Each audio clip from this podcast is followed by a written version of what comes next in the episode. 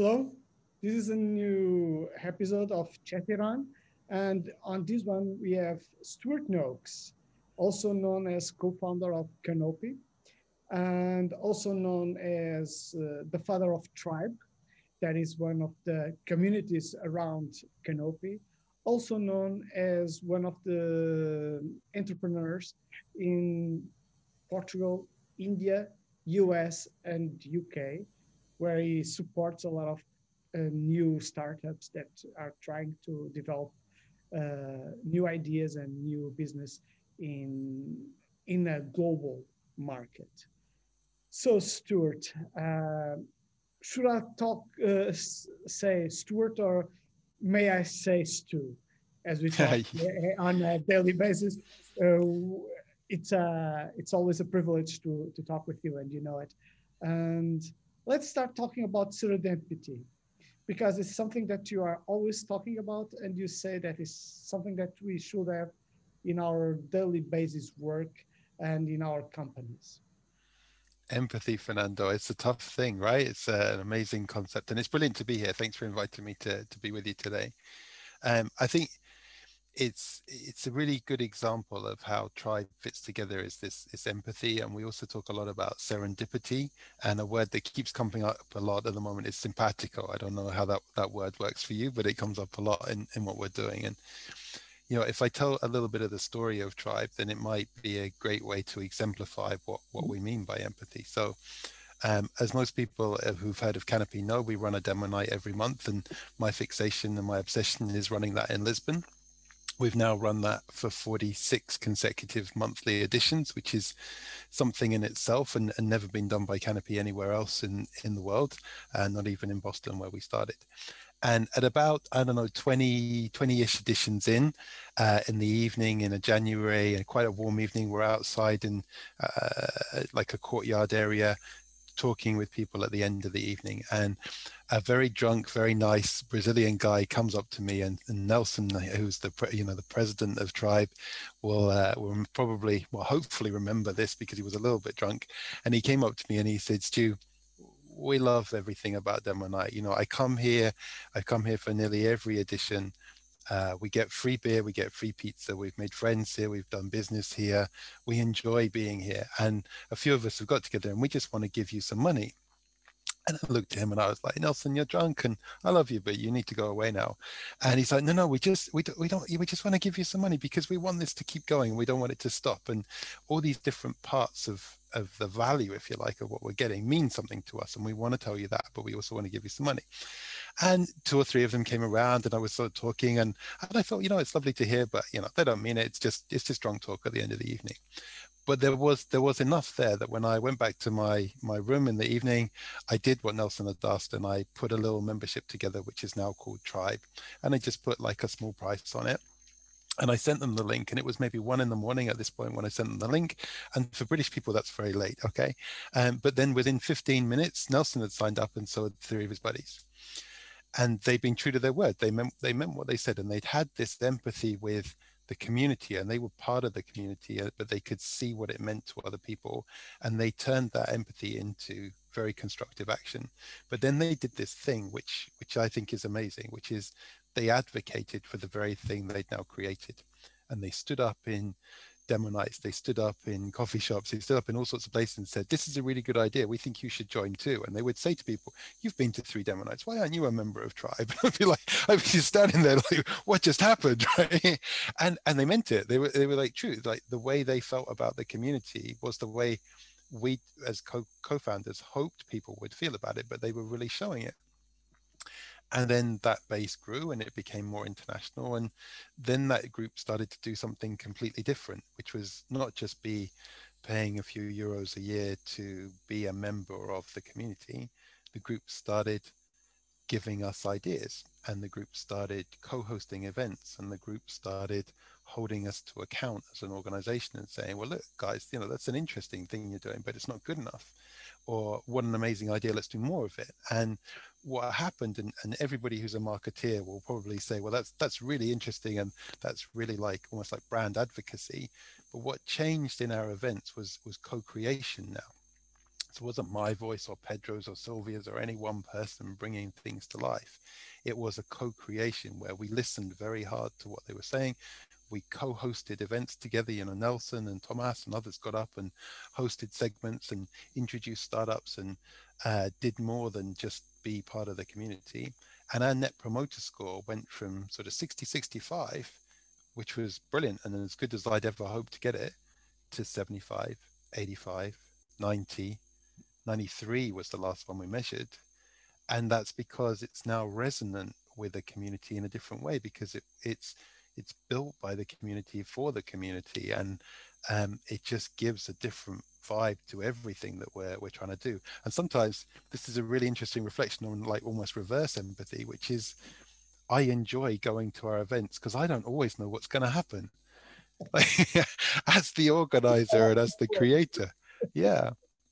And so, so what am I trying to say? I'm trying to say that empathy between some drunk Brazilian guys and a tired British guy at the end of a Lisbon-based demo night has created something very special. And I don't think we could have done that by design. I think we did that through the mutual understanding and the kind of simpatico that I talked about at the start. Yeah, let, let me do just a small disclaimer. Nelson will be might be a little bit uh, drunk on that day, but he stood, he stood with his word and is always pushing uh, even further the, the tribe, right? Hugely, hugely. I, I, need to talk with Nelson to to also to invite him to to one of our podcasts because he's a very interesting guy to to talk with, and he's always pushing not only for his business and for the tribe itself, but it's always trying to connect people with other uh, people, and that is um, yeah. a very interesting uh, thing from the the tribe the Canopy tribe is people are not only engaged with the, the, the, main goal of doing their own business, but people engage to support the tribe to make even more business between them, not in a, a closed uh, project or in a closed club, business club, but in a in an open way because every single month or every single week we see new people getting in at in the in the tribe community.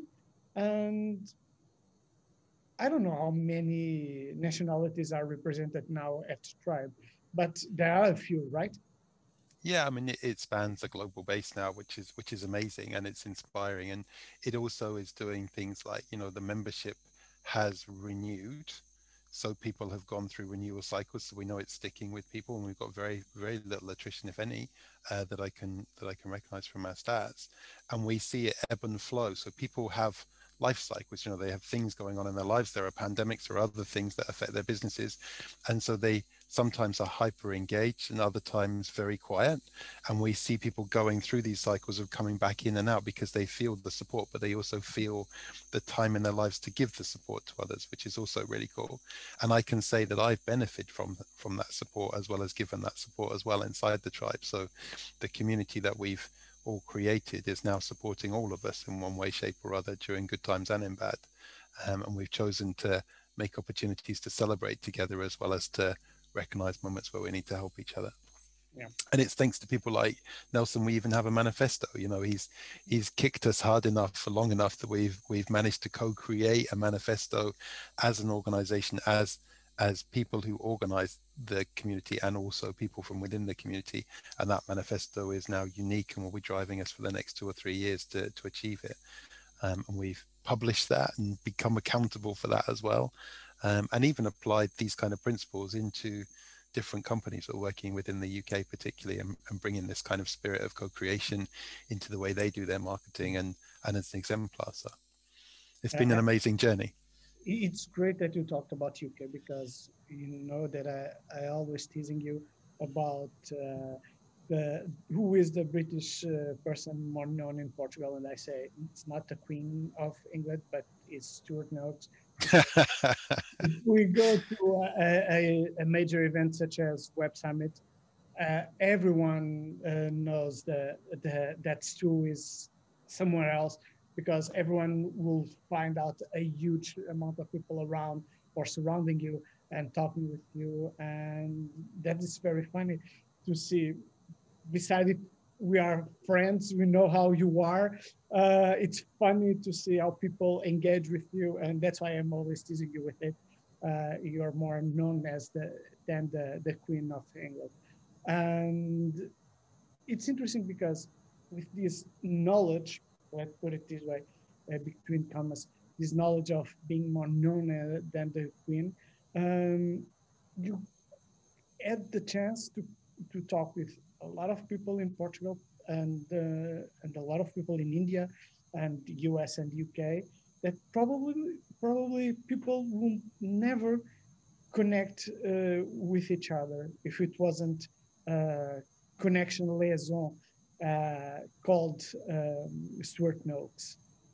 Uh, how you feel when you when you heard this and you see because I know that is something that happens on regularly people saying well thank you for this uh, that happened because you helped us to connect with a b and c uh, how you feel when, when this happened so I'm a I'm a strange person in the sense that I made a resolution about seven years ago to only spend the majority of my time with people that I liked. And it, it seems like an odd thing to consciously do. You know, we all do it subconsciously as well. But in in work and in life and the blend that is, you know, what we do in startups, I make that conscious choice. And in Portugal, I found everywhere amazing people that I chose to spend my time with because I thought they were really cool. And I found pockets of these kind of people everywhere. Um, but I found so many in Portugal. It's been, you know, part of the love of the country is is the connections that I've made. And and when people in the UK or the US ask me, why do you spend time in Portugal? I just look at them. I say, look, it's the least assholes per capita ecosystem I've ever worked in. There's more people there that I've met that I love and respect than any other country. And so it's a great pleasure to introduce the people that I now know in that frame of reference to each other and to see people that I say, you know, it's a great pleasure to know you and I enjoy your company and I hope you enjoy the company of other people. Uh, but the the bond in there is that I feel the energy is right to do so. Um, and interestingly, one of the observations that a, a, close friend of mine made was she watched me in a room where somebody that's the opposite of this experience, somebody who I maybe don't get on with, came into the professional environment. And she said to me, You know, I watched you and you physically changed you physically changed as this person walked into the room because I could see you were no longer open. I could see you were closed. And that person, I do not do business together very well. It's a very difficult thing. And I, I choose not to work with that person. But everything else stems from the positivity of the right connections and the right energy. Just happens to be bucket loads of it in Portugal. And that's why it seems to work. Uh, let me let me thank you for from the Portuguese people side because everyone enjoys a lot uh, your positivity, your openness to to to talk with our uh, with uh, our entrepreneurs and with our startups, and that's why you are one of those that everyone always think as one of our guys and someone that we can trust. Thanks, Fernando. It's true, and you know it from the the number of uh, companies that are that invite you every single month to to be part of their boards and to support them working and their development. And talking about that, at this moment, probably you don't have enough fingers to to know the the number of companies that you are on board and the number of companies that raised a great amount of money uh, on this uh, startup uh, scale up they are doing. And some of them are very, very interesting to see. Some of them are not so known in the Portuguese uh, ecosystem. Some of them are more international. Uh, but there are a lot of entrepreneurs that trust you and you look at you as someone they, they can talk with and with they can have uh, some mentorship to to know where to go and if they are doing the the right steps or not. Uh, I know that we both of us we have a, a, a common story with one startup that one day, two minutes before one of your demo nights, you, me, and Pedro, were talking with these girls that were in a in a startup uh, uh, company, and we said we can see where you are a startup because they were like for two years doing the same thing and the the work wasn't going anywhere. Um, after talking with you, Pedro, and hi and a few other people that were in that event, they decided to to change everything, to change their way of seeing the, the business. Um, they started to prosperate, and they said, "We don't want any longer to be called a startup. We want to be called a company. Uh, we want to be called entrepreneurs, not startup entrepreneurs." And we are changing our vision of our business and they did it and they are doing it with uh, quite good uh, success rate They're doing great They're doing yeah. great absolutely and it's funny to see this um, sometimes being in the in the startup ecosystem it's also to say no and saying no of no you're not a startup you're, this is not your business you should don't you should think and you should be focused on not being being uh, rotulated, uh, have a, a brand, uh, being branded as a startup, but as a quality company in the in a certain area. Um, but this is difficult to say to to entrepreneur that is in the startup circus right? Yeah but it's a it's a choice and it's a strategic choice but it's also an authentic choice that you need to make about what kind of company you, you are just like what kind of business you're in and what kind of value you add. Um, and i guess probably the perspective that you and i are able to give and pedro and others are able to give is because we're slightly outside and detached of what they're doing we can see it with slightly colder eyes and we can help give them this kind of advice um, and I'm lucky enough to have been involved in enough organizations now and gone from start to exit in those organizations to have some, I don't know what you call it, like a rear view mirror or a different lens that I can apply to things, um, which is great. And, and across Lisbon, Boston, and uh, Bangalore, I think now the tally something like 450 or 500 companies I've mentored and coached at some point, which uh, also gives you a, a curious depth of different perspectives that you can add into into conversations.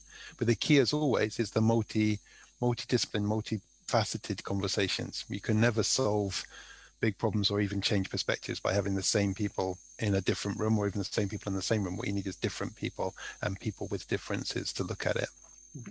And I think that's the beauty of of the combined effect of the canopy community is we have a lot of differences in there we've been deliberate about it and and bringing lots of diverse opinions and ideas together and i shall obviously mention rajesh you know he's one aspect of one dimension of the community versus you know government ministers that come in versus investors that come in versus students that come in versus other entrepreneurs that come in and that those differences is what makes it all strong and what gives the opportunity for people to learn the most.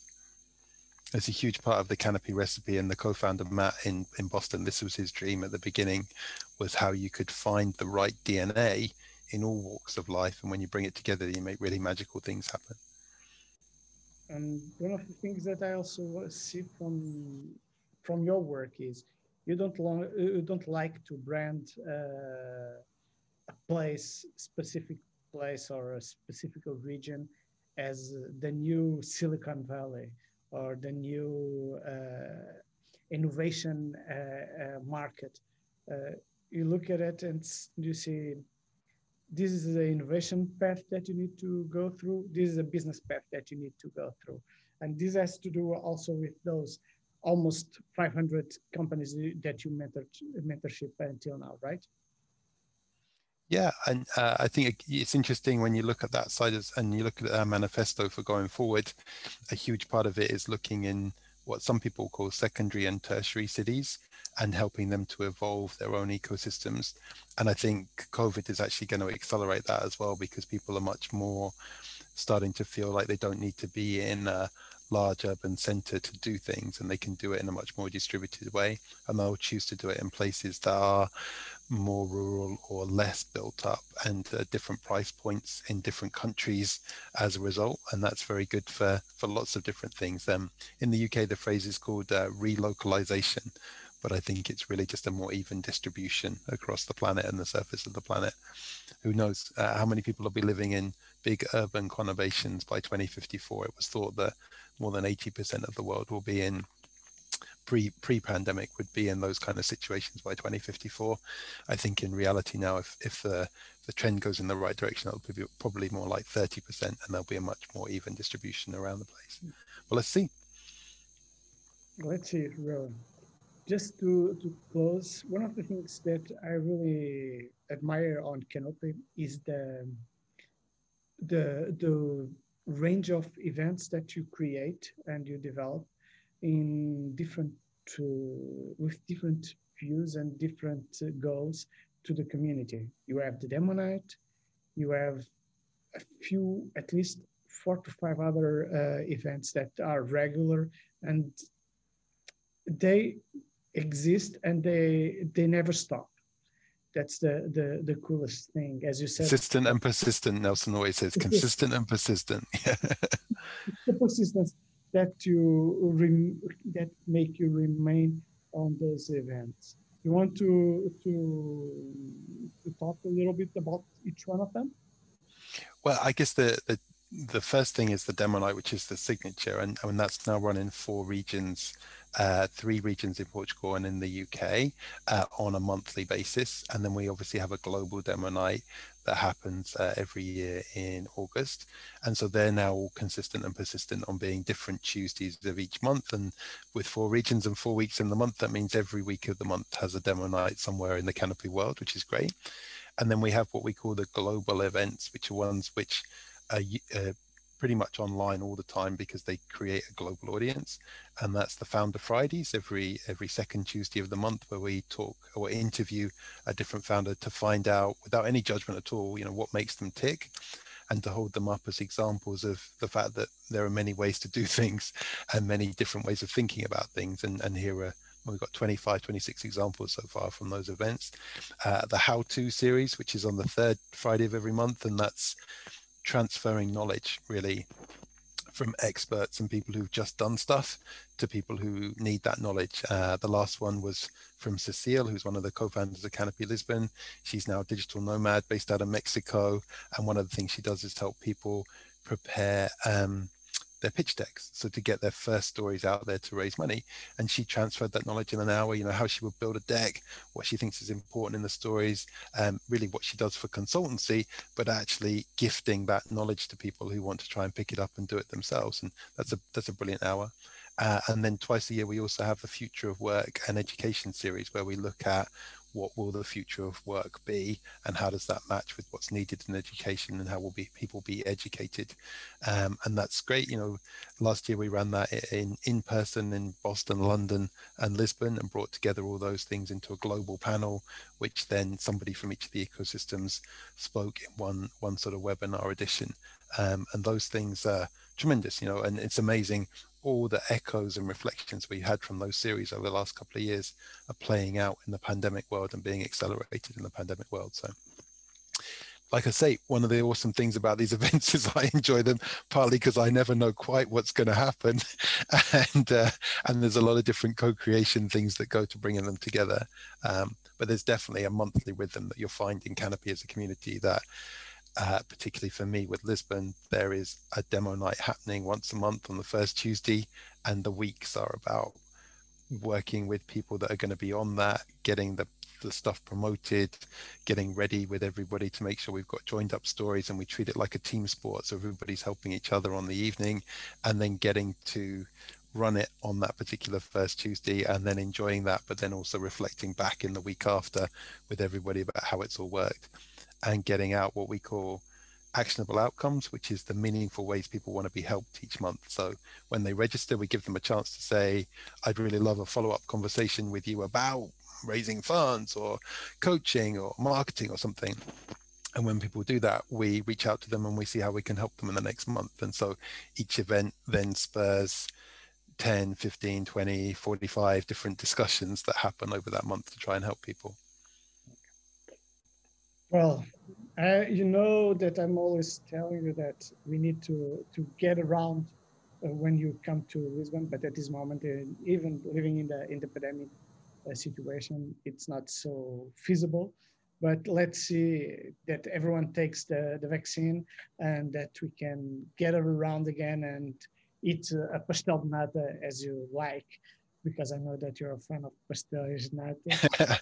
no, I'm a big fan, but you know, my number one cake in Portugal is the cake de manteiga. That's the mm. number one. It needs to be warm and to come with a galão, and then I'm super happy for the rest of the day, no problem. I mean, don't get me wrong, it's all good, right? There's no bad cake, but if you're gonna if you're gonna go with the, the top you of the tree for me, the cake de manteiga all the way. and we can do again the the awesome people breakfast as you used to do. That is something very interesting also to, to get around with people and keep up with your amazing and positive energy that helped a lot of entrepreneurs during the, the first phase of the, the pandemics not to, to go down and uh, think that everything was wrong and giving a little bit of hope to everyone. Thank you for everything, uh, Stu, and let's keep in touch. Thanks, Fernando. Great to be here. Thanks for inviting me today.